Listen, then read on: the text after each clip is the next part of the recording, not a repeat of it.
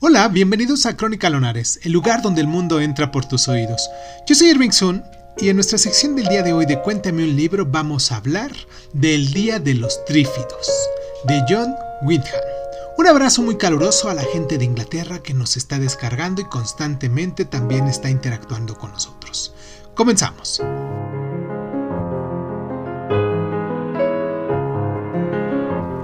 Esta novela que al publicarse en 1951 recibió elogios moderados, iba a convertirse más tarde en un clásico de ciencia ficción y la novela más importante del género.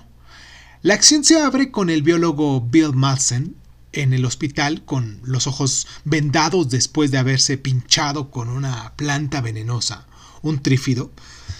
Em, las enfermeras le describen la lluvia de meteoritos más espectacular que Inglaterra nunca ha visto, pero cuando él se despierta al día siguiente, no hay ninguna de las actividades normales del hospital que él esperaba.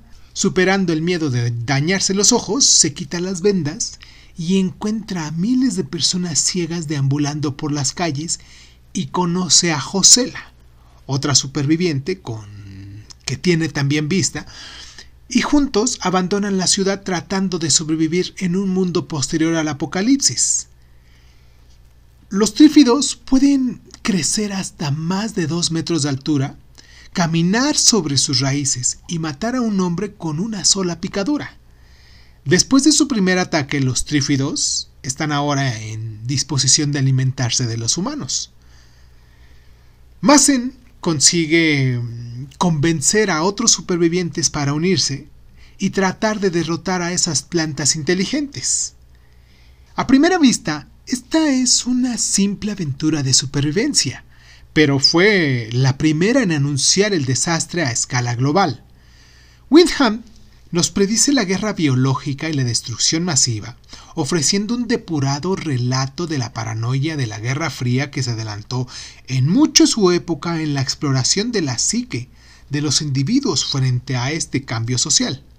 Si lo has leído, me gustaría saber mucho sobre tus impresiones, sobre tus análisis sociales que pudieras haber eh, sacado de este libro y pues nada, me gustaría mucho que te suscribieras, que nos dieras like, que, si nos estás siguiendo en YouTube, nos estás escuchando en YouTube, que le pusieras la campanita para que te llegaran las notificaciones. Recuerda que diariamente estamos subiendo una recomendación de libro y pues nos escuchamos la próxima.